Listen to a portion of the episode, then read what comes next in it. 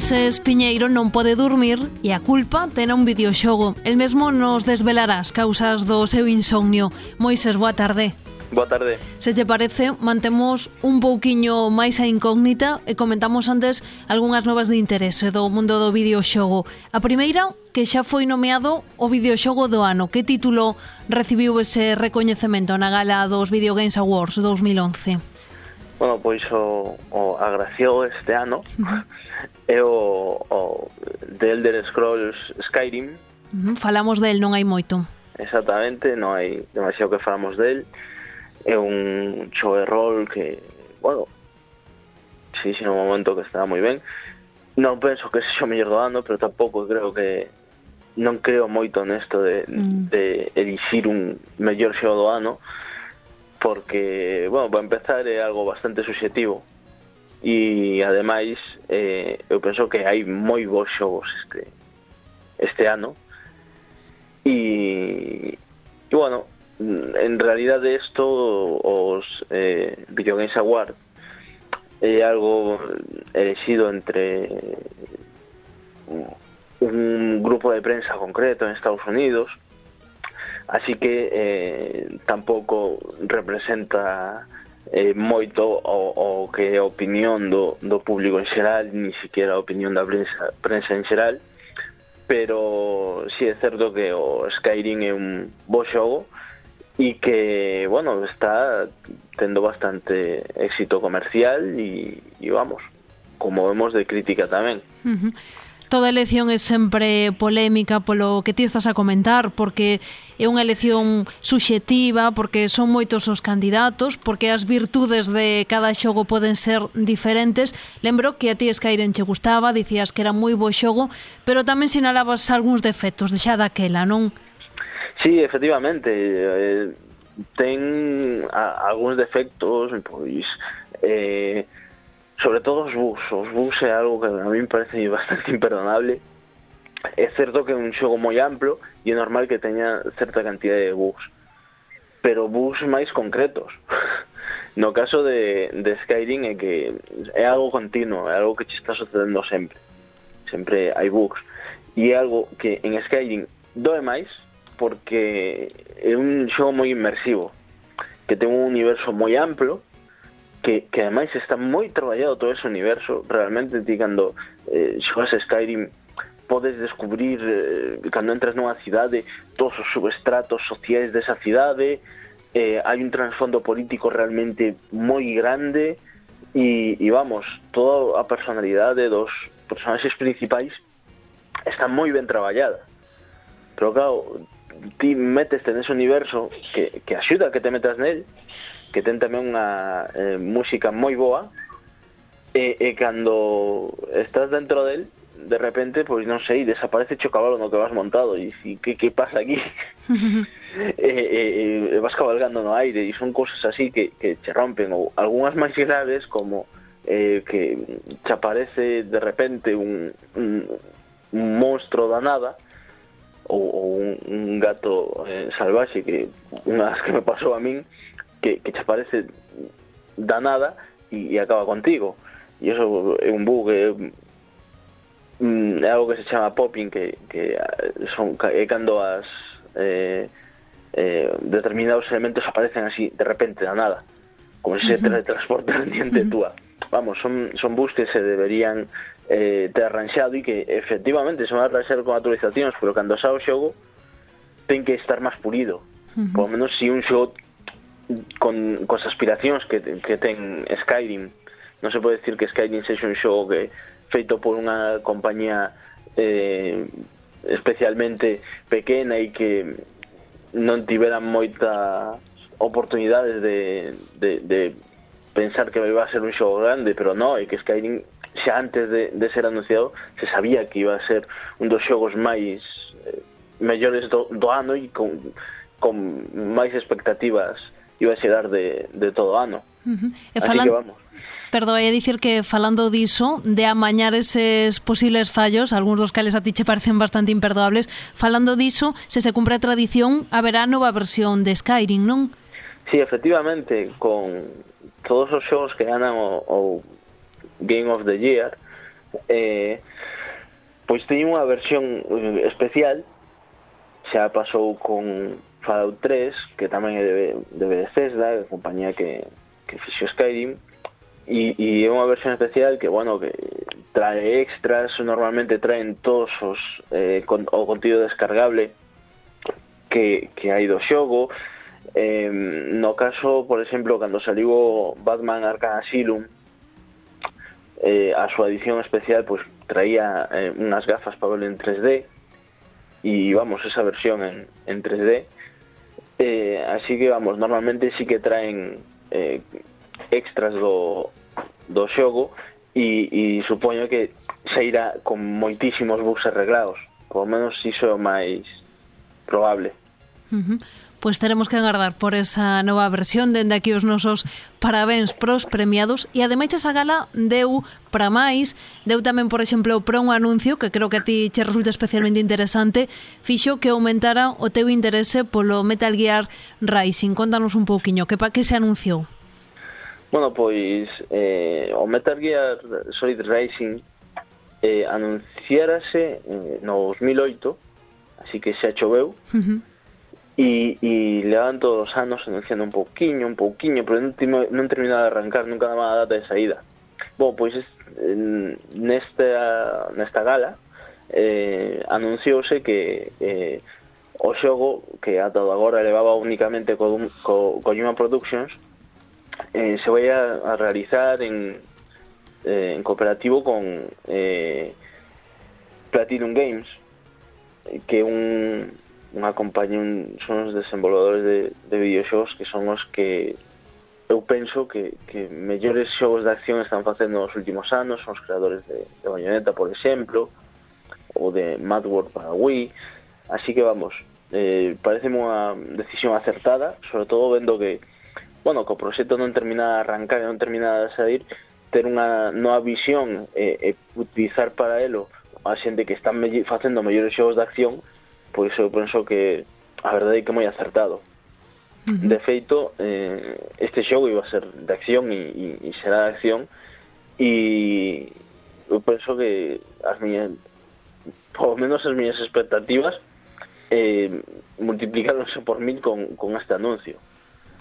Eh, penso que Platinum Games é un bo fichaxe para eh, facer este xogo E, e de feito a, a xente de eh, Kojima Productions a primeira vez que, que traballa en cooperativo con, con alguna outra compañía ou penso que o el videoxo máis cercano pode ser o último da saga Castlevania, o Lord of Shadows, que está desarrollado en, por Mercury Steam en Madrid e, e tamén coa axuda de, de Kojima Productions, así que vamos, penso que é unha boa maneira de, de traballar e, e que o van a facer ben. Boa nova, polo tanto, alegrámonos. Deixamos xa, se che parece esta gala dos mellores premios do ano, Pedimos falar dun que para ti está tamén entre eses mellores xogos do ano. Dicía que últimamente non te deixa dormir este xogo, pero non porque esteas xogando toda a noite, porque esteas enganchado, senón por outro motivo. Pois non, non, en realidade non, non, non é que xogue máis de unha hora o xogo cada día, pero é un xogo de terror que realmente dá medo. Uh -huh. É algo que eh, non podo decir nin dos últimos xogos de terror, nin dos últimas novelas de terror que lin, nin dos últimos filmes de terror que, que vin. Uh -huh. Así no. que vamos, é algo que salientable do xogo non é que ti sexas especialmente susceptible que che pase isto a miúdo, pois iso coas películas ou cos libros, senón que é algo excepcional o deste xogo. Sí, efectivamente. Eh, a pesar de ter un, a, a historia, eh, esta é un conto de eh, de terror eh, xaponés e o que pasa é que está moi ben contado. Uh -huh. Está moi ben moi ben ambientado. Eh, sobre todo eh, es, fai que te metas moito dentro do xogo. A pesar de eso que eu non son capaz, son incapaz de xogar máis de o xogo consta de cinco capítulos, son incapaz de xogar máis de un o día e a veces non enteiro, porque a medida que van pasando os capítulos son máis longos. E o, o, o primeiro capítulo pois dura uns 40 minutos, o segundo como unha hora, o terceiro casi dúas vamos, que realmente eh, non son é un xogo demasiado longo, pero fai que tú teñas que tomar poucas dosis porque uh -huh. eu eh, estamos sucedendo algo que non me sucedía, sucedía en de que era neno, que ter pesadelos con, con, con un xogo de terror. Vamos, é algo realmente que, vamos, penso que, que fala ben do xogo porque está pensado para eso fala moi ben do xogo que consiga o seu obxectivo, o de asustarnos, e ainda non desvelamos o seu nome. De que título estamos a falar? Ah, estamos a falar de Corpse Party, é un xogo que vai a sair este mércores para PlayStation Network Europea, para PSP. Eh, está, é publi, eh, foi publicado por Exid en Estados Unidos e, e tamén o trae Exida a Europa. Eh, é eh, un xogo xaponés eh, independente inda que este un remake feito para PSP por unha compañía eh, recoñecido como 5PB e que saiu no seu momento como xogo Dujin, un comiquet e foi creado totalmente con RPG Maker que é un eh, pois un creador de xogos RPG que, vamos, eu creo que todos os que en algún momento tivemos certo interés por facer algo no mundo dos RPGs intentamos probalo, nos cousas realmente horribles, uh -huh. pero este funcionando ben a pasar de ser tamén bastante horrible uh -huh. o, o xogo uh -huh. pero noutro aspecto uh -huh. así que eh, bueno, hai que, que decir que eh, está todo moi logrado e, e sobre todo ten unha historia que che vai a dar medo Cal é esa historia entón?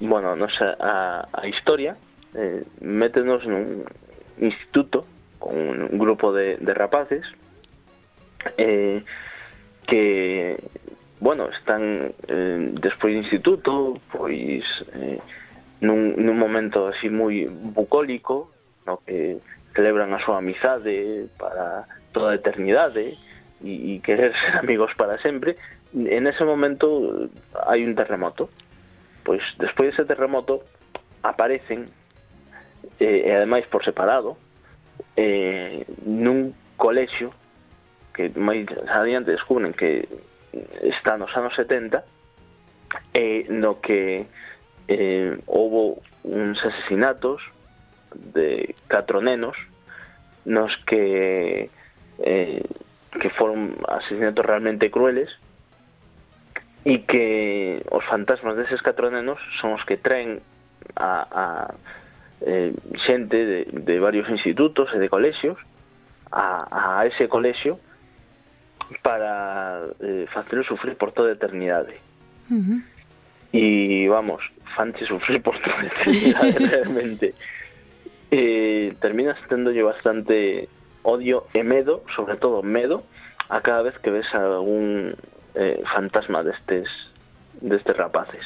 Uh -huh. porque te podes encontrar con outros cadáveres e incluso outros fantasmas que cos que podes falar e non che van a dar medo ata certo punto. Pero con, cando ves estes que parecen máis inocentes pois non, mellor correr. Falas de atoparte con cadáveres ou con fantasmas É un xogo moi explícito Vemos moitas vísceras nel Ou é máis de deixar voar a imaginación? Bueno, eh, partindo da base do xogo está feito originalmente con RPG Maker mm, Non tiña, o RPG Maker non, non ten a capacidade de eh, facer cousas moi explícitas Son todo píxeles uh -huh.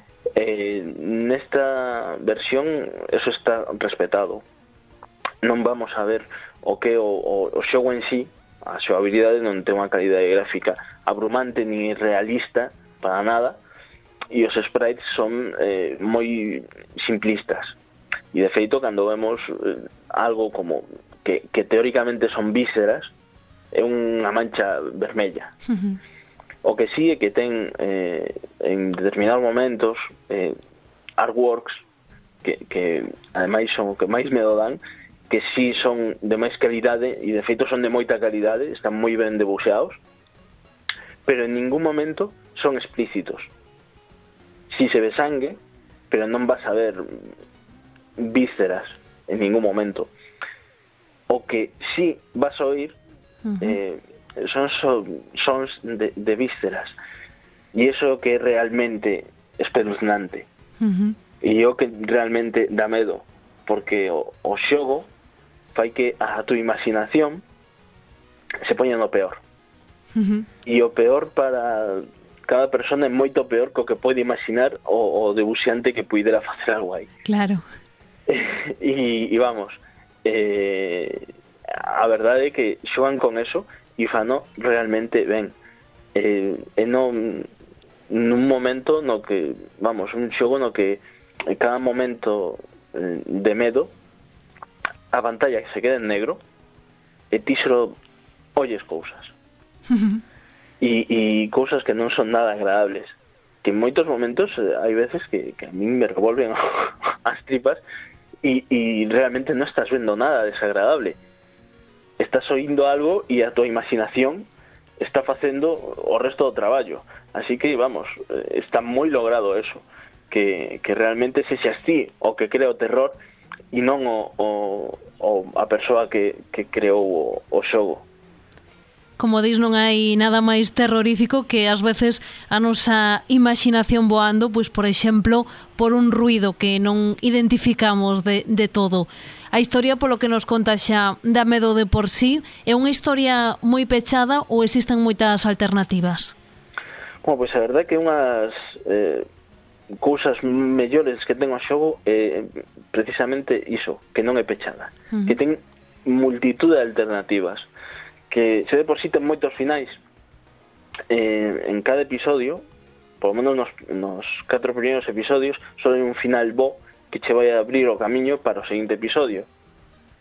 Pero, eh, inda que só sea un final bo, os restos finales malos vanche facer xogar prácticamente ao mesmo tempo. Uh eh, -huh. e, e ademais vas a poder ver rutas distintas. Pero logo ademais deso, para o final, eh, para sacar o final bo, hai varias rutas. Non tens que seguir un camiño establecido e guiado.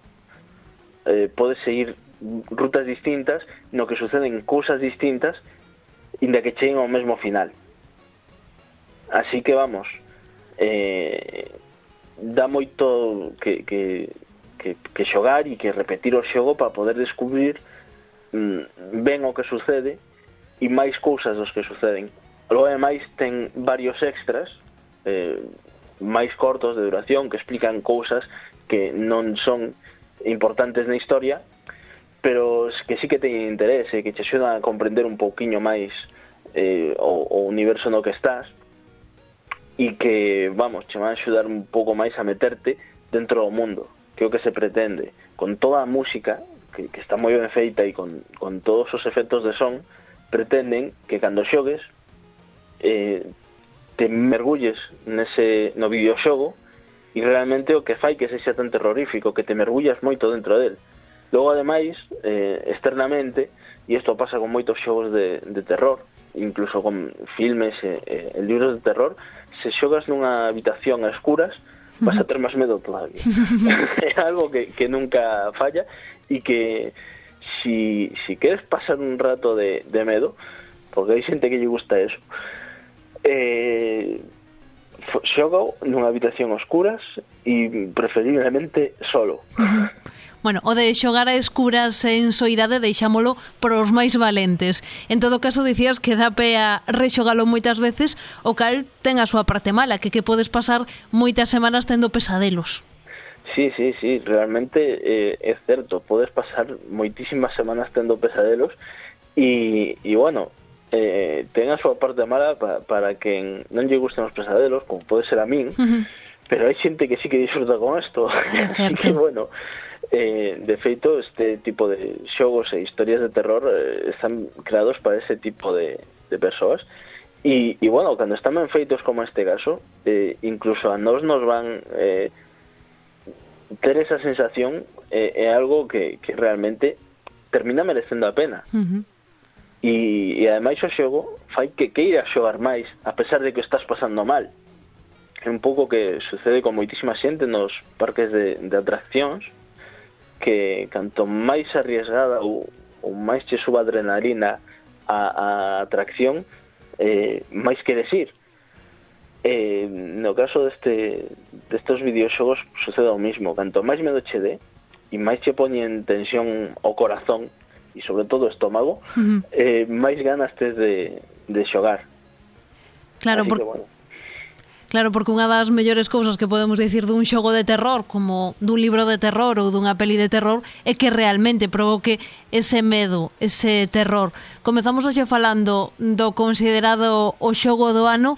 Dicía antes que incluirías este na túa lista de mellores, unha lista, por suposto, máis ampla, pero meteríalo aí. Sí, eu penso que os dos mellores xogos que saíron este ano ou que incluso van a sair, porque sale dentro dun par de días en Europa e, e vamos, eu penso dos mellores que, que se puderon ver este ano por, por Occidente a pesar de que un xogo que, como digo eh, xa ten moitos en, en Xapón que xa ten o seu tempo e sobre todo é algo que eh, non me canso de repetir que creado por eh, un, un grupo de, de eh, desenvolvedores indie que, que vamos, eh, non por ser unha empresa pequena ou un grupo máis humilde faz peores xogos. Uh -huh. nin por ter uns presupostos e uns gráficos impresionantes como pode ser o caso de Skyrim. Eh, os xogos vos son sencillamente xogos vos non teñen que ter grandes gráficos ni un grande presuposto detrás e iso é algo que quizáis as empresas grandes non, non van a ver. E xogos por exemplo como este, como Course Party que penso que, que che dá unha experiencia que non hai ningún xogo de gráficos ultrarrealistas que che poida dar a día de hoxe eh, nunca van a estar nunha gala de, dos videogame awards nin, ni sequera se van a acercar para, para ganar e son xogos que merecen moitísimo a pena. Sobre todo porque, como digo, van che dar unha experiencia que non, non podes vivir con ningún outro xogo a día de hoxe. Nos non entregamos premios, pero seguiremos falando de videoxogos as vindeiras semanas, todos os luns aquí no programa. E anotamos esta proposta, todos aqueles que que irán pasalo ben, pasando o mal, pasando un poquiño de medo, teñen neste título a súa aposta segura. Moises, moitísimas grazas. Grazas a vos, Nico Xoves.